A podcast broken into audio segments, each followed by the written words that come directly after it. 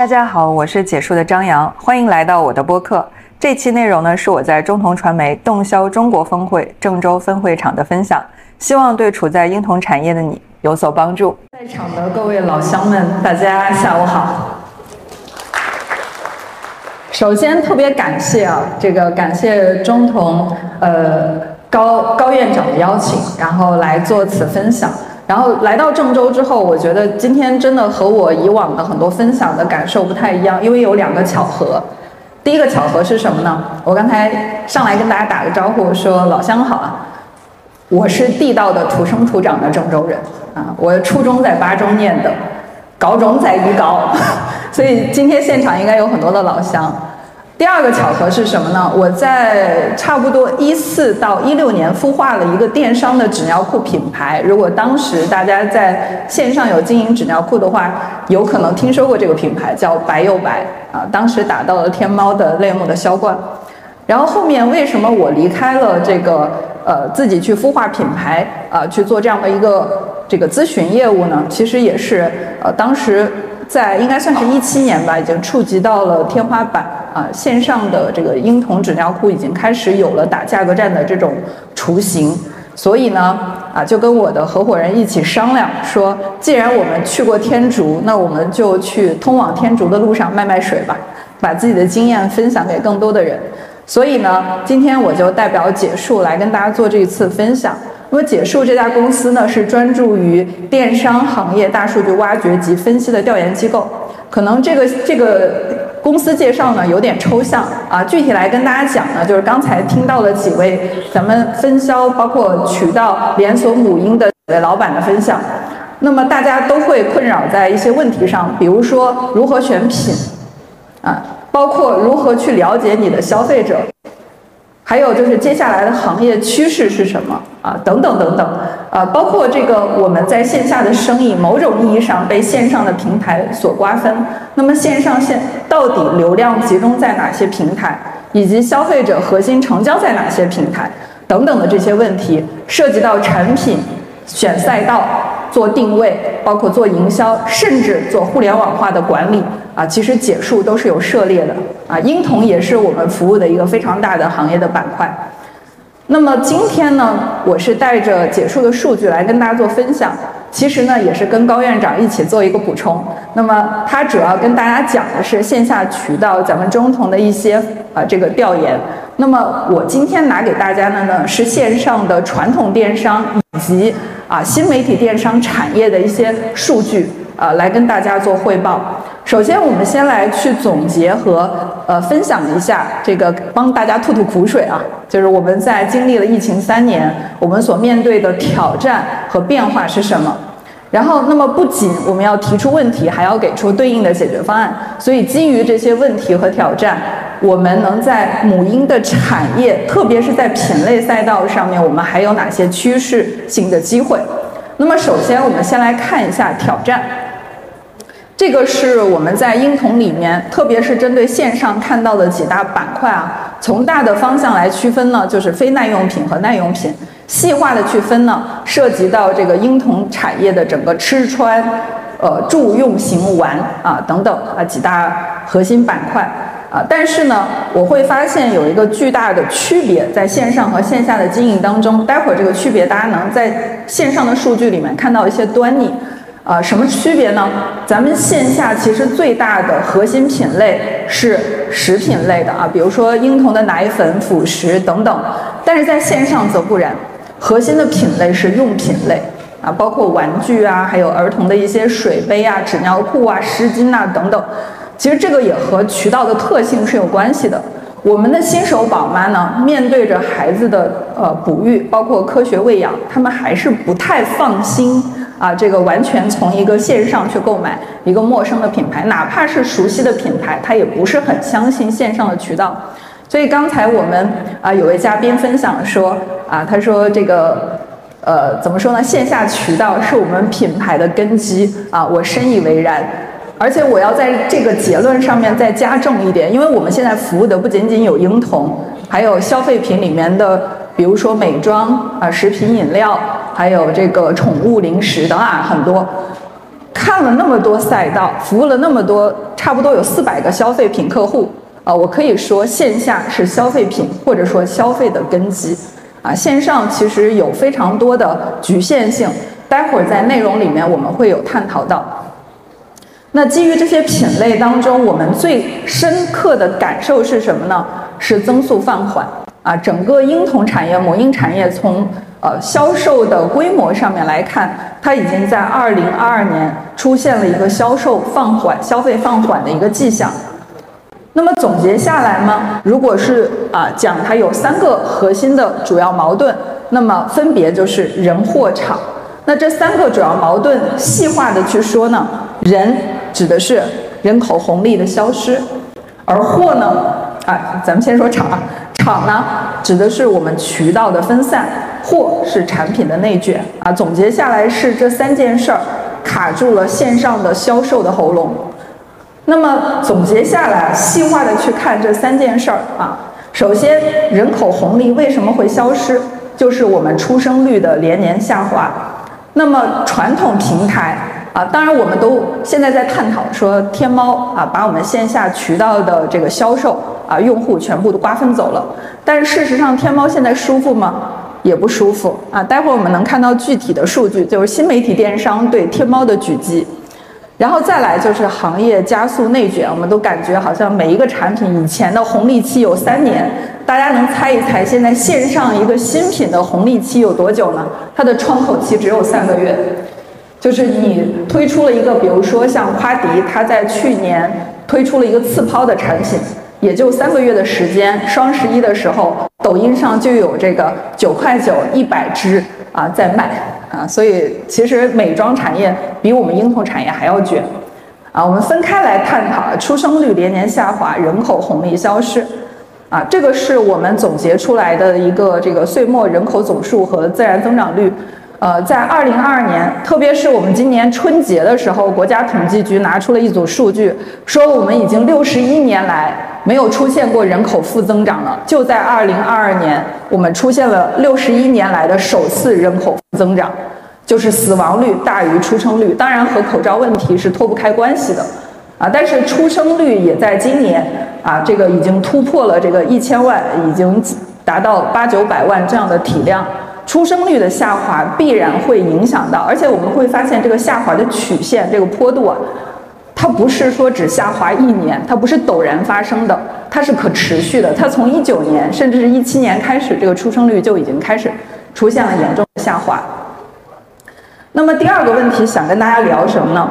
就是在品类上，刚才我们有讲过啊，就是线上和线下的品类差异还蛮大的。线下我们去经营的时候会发现食品类的非常容易推，但是到线上，食品类反而在规模和体量上是不及用品的，包括不及玩具。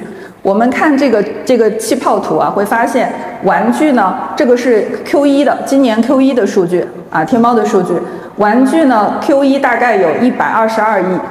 啊，但是奶粉啊，这个大的行业就是跟奶粉相关的这个奶制品的行业，只有四十八点四三亿。而婴童用品呢，里面有什么杯子啊、纸尿裤啊，什么都有啊，就包括这个护肤啊，儿童的护肤都在这个婴童用品里面，大概是六十五点三五亿啊。奶粉反而在这儿是最没有优势的。但是有一点，我们看这个旁边的这个柱状图啊。这三个产业呢，逐年我们把二一年、二二年、二三年 Q 一的数据都拿出来，会发现殊途同归啊。不管你的规模体量有多大多小，都出现了一个下滑的迹象，特别是从二二年的 Q 一到二三年的 Q 一。那么在规模上下滑，我们姑且相信啊，它是婴童出生率、儿童的婴儿的出生率下滑，导致了我们的市场在需求端出现了收缩。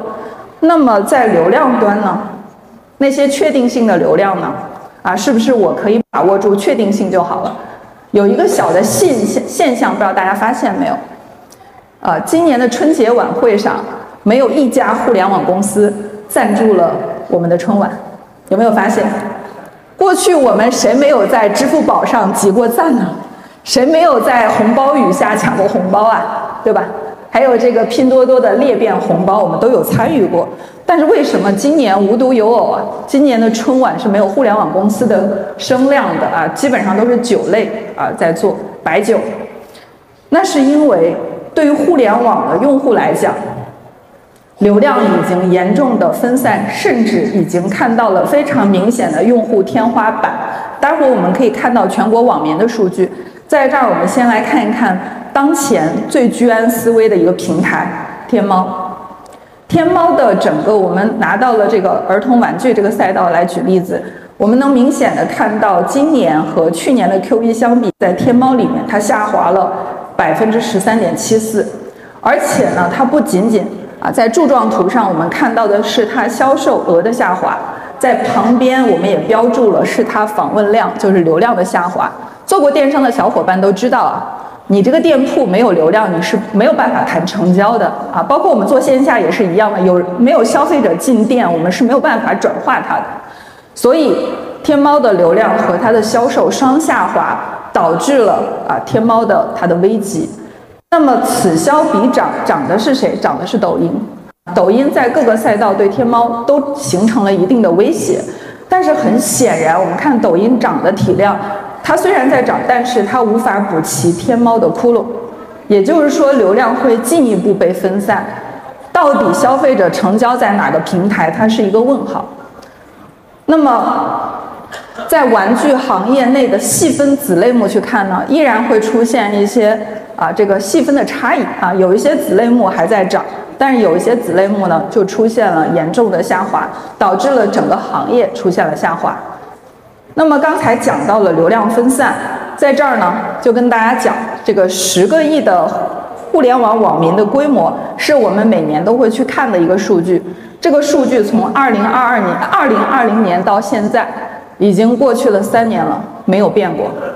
啊，就是怎么理解呢？就是中国。拥有手机的，就移动互联网的用户群体已经到了天花板了，它能开发的都开发完了，没手机的也就没了，有手机的人均一部。那么除此之外呢，这些用户都会啊去注册他们喜欢的 APP 常用的 App，这些 App 的用户的增量也触及到了天花板。都有哪些 App 呢？我们来看一看电商相关的一些平台啊，在这儿给大家做一个系统化的梳理啊。这个梳理呢，它的意义只是补齐大家对于这些平台的深度认识，更加了解到互联网在我们的渠道里面扮演着什么样的角色。如果现在来说，我们对互联网的理解还是一个卖货的角色，那我觉得大家的理解还是有点初级的。互联网它不仅仅对于呃商家来说是一个动销的平台，它是一个货架，它更是一个品牌宣传。和教育用户的平台怎么说呢？我们先来看三个最传统的，我们说的这个综合电商平台。第一个天猫，天猫的月活是九点三九亿，大家还记得移动互联网用户群体吗？十个亿。为什么天猫到现在掉，它依然是整个电商里面最大的体量？是因为它非常厚重的月活啊！你可以理解为，只要在中国有手机的人都有淘宝这个 app。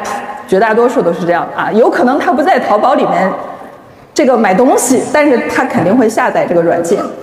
那么在这么大的一个月活量下，它的整个电商的经营逻辑是什么呢？大家只需要记住一个词就好：货架电商。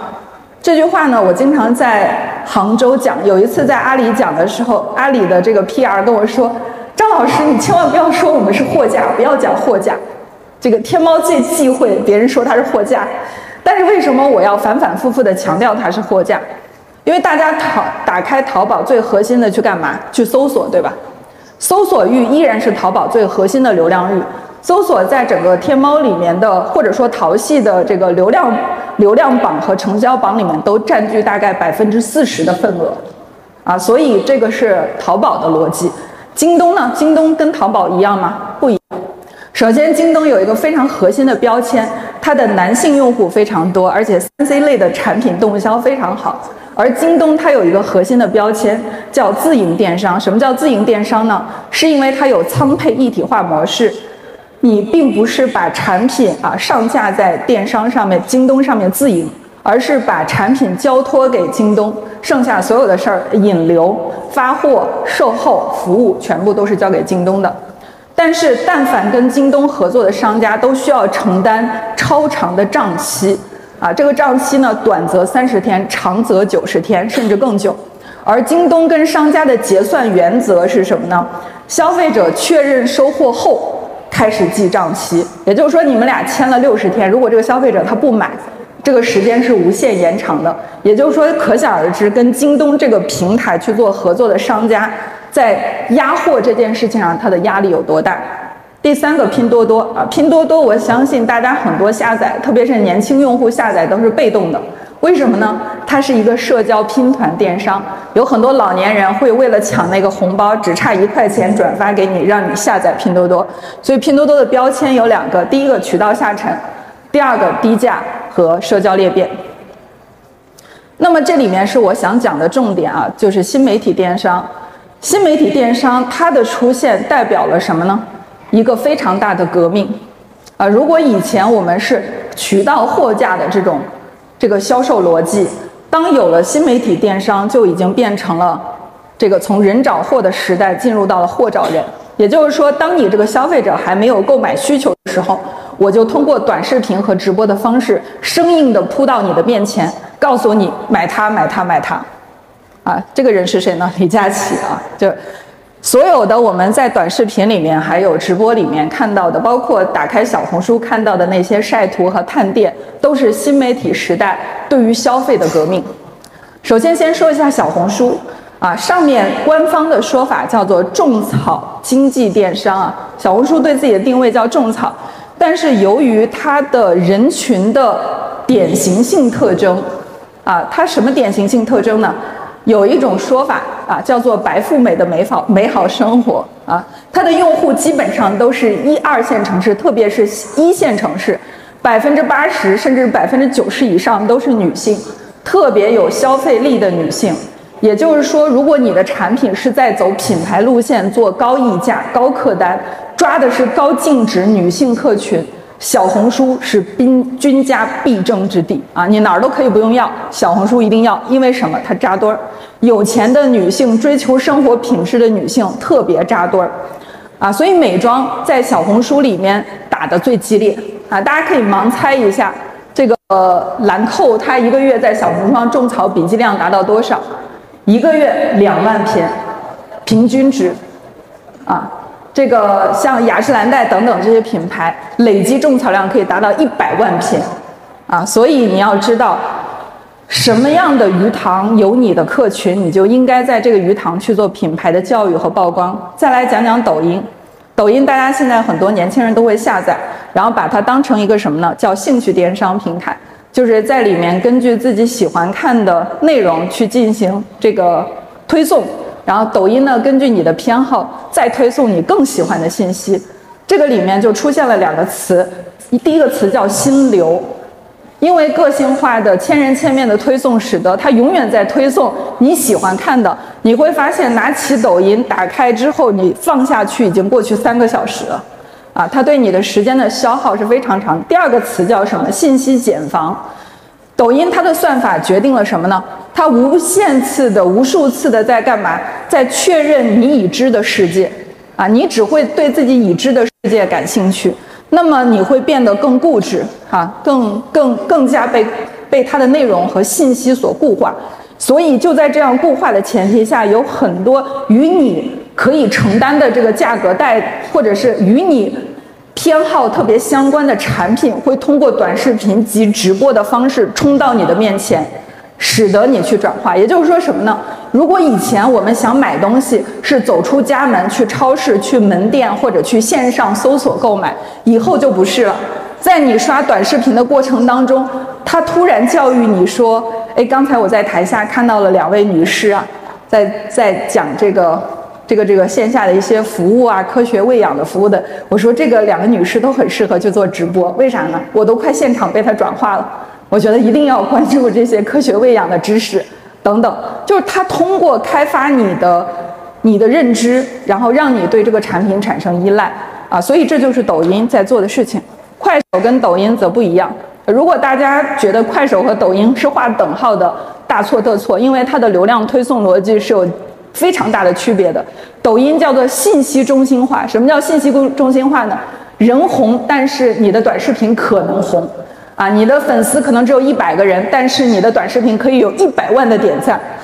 但是快手则不同，你人红，你的作品才能红，啊，所以我们可以在快手上看到有新有志，看到有这个就老铁给他刷礼物，哈，老铁六六六嘛，啊，所以它是一个信任电商，信任电商背后其实就是老铁电商，啊，再来就是 B 站。不晓得今天现场有多少下载 B 站的，可以举一下手，还不少啊。为什么说这个 B 站呃今天现场可能下的不多啊？因为 B 站这个世界是属于孩子的世界。目前 B 站里面最核心的客群是我们的中学生和大学生，啊，还有一些社畜。啊，就是他们是什么身份呢？他们在 B 站里面去追求的是 UP 主所分享的一些信息，里面涉及大量的亚文化啊，这个呃，还有一些这个二次元啊，包括一些三坑啊。刚才我说的三个关键词，如果你都听不懂啊。感觉这个鸡同鸭讲，不如大家回去补一补课啊，就证明你已经 out 了，已经跟现在的我们的这个二零后脱节了，甚至是这个九五后啊 Z 时代的人脱节了，啊，年轻人会喜欢去那儿。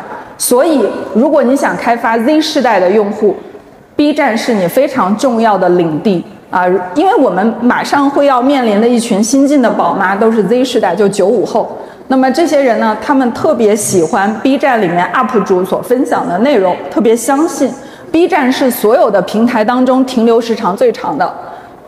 淘宝直播的平均停留时长是九秒，抖音是六十秒，而 B 站是二十五分钟。你要知道，二十五分钟是完全可以把一个品牌和一个品牌所带动的服务讲清楚的。所以 B 站是非常适合年轻用户种草的这么一个平台。微博。微博其实大家最常见到的就是超话和明星的种草，包括明星的官宣。所以呢，它的定位呢是一个这个基于明星和他的粉丝之间这种用户关系的社交平台。好，知道刚才的那些平台之后，我花了很多时间去讲平台，目的就是为了让大家去理解，天猫已经不是唯一的选择了，电商已经又进入了一个新的时代，从人找货。啊，消费者有了购买需求，主动去寻找解决方案，到了货找人。当你还没有这个需求的时候，就有一些媒体用他的方式去教育你、勾引你购买。那么，在这么碎片化甚至粉粉尘化的流量时代，对于我们的产品而言，它是越来越有机会了，越来越有流量机会了，还是越来越内卷了？在我看来，行业是越来越内卷了。用户获取的困难度是越来越高了。为什么这么说呢？大家可以看一下这组数据：二零一五年到二零二二年，我们的这个专利申请的数量，啊，有就相较于一五年同比已经增长了百分之一百以上。越来越多的企业会注重自己的这个产品壁垒啊，就是在产品上做更大的改良和改革。那么以婴童奶酪为例啊，就是在婴童奶酪市场其实也很卷。为什么说它卷呢？啊，有很多互联网的新进品牌进来，但是我们明显看到，从二零一七年它的增速已经开始出现下滑啊，就这么一个赛道，本身的规模就小，增速也出现了下滑，依然有很多的品牌进来，而且这些品牌呢，绝大多数大家从图上看感觉是一个牌子，但实际上它是多个品牌，大家的包装同质化，产品的这个相似性是非常强的，所以产品的竞争也是迫在眉睫。那么对我们来讲，我们有哪些趋势和机会呢？啊，上面总结了那么多问题啊，这就是解决方案。我可能会超时一点啊，所以大家可以拍一下照片，我后面会走得非常快。啊，这是解决方案。首先来看第一个解决方案：尊重产品的成人化趋势，围绕婴童产业扩张新客群。现在同志们，你们觉得玩具是卖给孩子的吗？泡泡玛特告诉你，我们的玩具。是卖给孩子的家长或者叫大孩子的，啊，所以成人化是一个趋势。首先看一下这组数据，我们当前的中国父母，中国式父母有哪些特征呢？九零后、九五后已经成为我们母婴消费的主体，这些人的特征是大学本科占大头，他们有非常强的教育程度，其非常强的这种自主的决策力，啊，在这儿插入一句话，就是刚才我一开始。跟大家说，出生率下滑，出生率下滑，它是一个静态指标，就是我们确实二二年的出生率不及预期。但是你说出生率会永远这么下滑下去吗？不然。父母年轻的父母，特别是受教育程度高的父母，他们只是更理性了，他们对于生育这件事情的自主选择性更强。我觉得生育它不是停了，它是延缓了。我们让子弹再飞一会儿啊！所以这些受教育程度高的父母，他们终究会生的，只是没有卡到那一点上。而这些用户呢，在中国，特别是 Z 世代的用户，潜在的这个新增长的这个父母，他们呢有2.6亿人，然后他们的偏好是什么呢？啊，又这个这旁边的 Crush 模型已经给大家总结出来了，品牌要很酷，你要很真实，你要跟它产生共鸣，你要有你的独特性，你要给它带来幸福感啊。至于怎么带来幸福感，怎么去凸显你的个性啊，这个细化的未来有机会我们再细聊。那么就以婴童水杯为例，婴童水杯在电商行业、儿童水杯赛道连年下滑，但是在抖音里面它却增长超过百分之百。它为什么能在抖音里面获得新的突破呢？不是因为在儿童赛道，儿童水杯卖给了儿童，答案很奇葩，他把产品卖给了成人。啊，我们可以看到网红水杯的它的整个的关注度已经远大于儿童水杯。啊，就比如说这个品牌优哈，啊，这个品牌它本身定位的是卖给儿童，所以它的产品设计非常的可爱。大家可以看到，它有几个 IP，每个 IP 都有各自的性格，然后都有各自的形象。但是本身这个品牌把自己定位为儿童水杯，导致世袭，导致这个呃有一个品牌叫叫膳魔师，他们把这个优哈当成它未来潜在的劲敌。但是无独有偶，无心插柳，他们打开了年轻妈妈以及学生市场。我们可以看一下它的用户的核心年龄群体啊，柱状图上体现的是十八到二十五岁，这个里面绝大多数还是学生。那么它的产品就是通过潮玩的包装啊，还有它的一些设计，来吸引了更多的消费者的关注。我们可以看它的水杯上面不是有一个粉色的头吗？那个头是一个盲盒。啊，所以它每一个水杯都给消费者送一个非常可爱的盲盒。刚才我们看到有那么多的流量分散啊，分散到那么多渠道，到底我们的品牌该去哪个渠道做曝光？如何整整合线上线下的这种流量曝光渠道资源呢？在这儿也给了大家一些一些解决方案啊。这个由于时间的关系，大家可以拍个照片，在下面我们慢慢的理解。我在这儿针对这张图只想说一件事儿：以前我们认为让消费者看到我到购买我这件事儿，可能是一个渠道就能解决，因为消费者可选择的是这个空间不多。但是我想说，从你让消费认识你到对你产生兴趣，到他购买，到他复购，有可能他发生跟你交互关系的链路会越来越错综复杂。这就是为什么很多的品牌花了重金去做什么？做归因分析。他很想知道他在哪里面做的品牌曝光和用户教育之后，收割在了哪里？啊，就这条链路会越来越复杂啊，所以我们需要做到的就是完善这条链路。哎，然后在这儿就是给大家做了一个例子啊，就是天猫、小红书、微博、抖音在整条链路里面，它们的核心作用是什么？然后再来讲到的就是品牌化 IP 啊，然后 IP 里面给大家准备了一些例子啊，啊，就是快速的看一下就好。OK，最后呢就是注重新生代用户的需求，构建全新的产品线。我们的用户已经从大众消费走到了个性消费。当我们的人均 GDP 超过一万美元的时候，个性化消费时代已经来临，而且这个时代是。啊，美国和日本已经经历过的时代，只不过日本现在进入了理性消费，而美国进入了 D to C。中国正在进行中的是个性化消费。个性化消费对我们的生活的影响是什么呢？以这个为例啊，泛系砖啊，我们以往啊去这个给小孩补钙有非常多的补钙方式，比如说牛奶、骨头汤啊，到细分消费我们会给他吃钙片、打这个补钙针，但是到了个性化消费，就有了分段奶酪的出现。啊，大家都知道啊，奶粉是分段的。没想到有一个品牌，它靠分段奶酪出圈，而且是在线上已经碾压了妙可蓝多。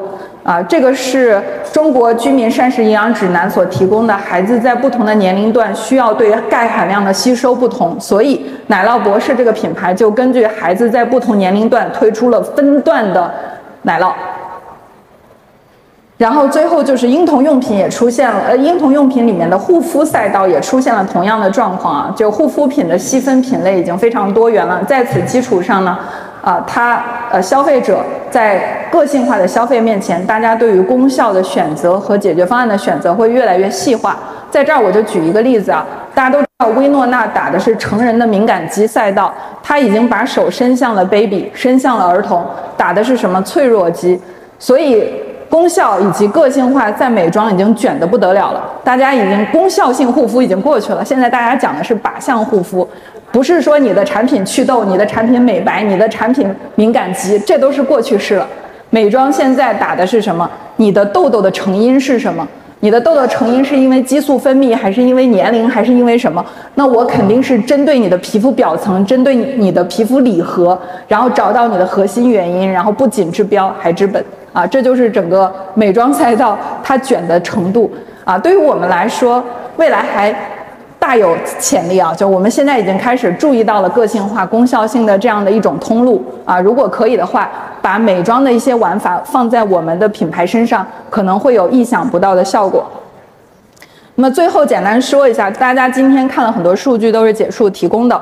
我们呢，就想跟大家呼吁的是，数字化的时代已经来临了，数据是我们经营中的缘由，能帮我们解决非常多的问题啊。所以大家如果以后有选品，包括去尝试了解消费者如何用电商沉淀的大数据去解决你的方向性选择的问题，都可以找我。以上谢谢。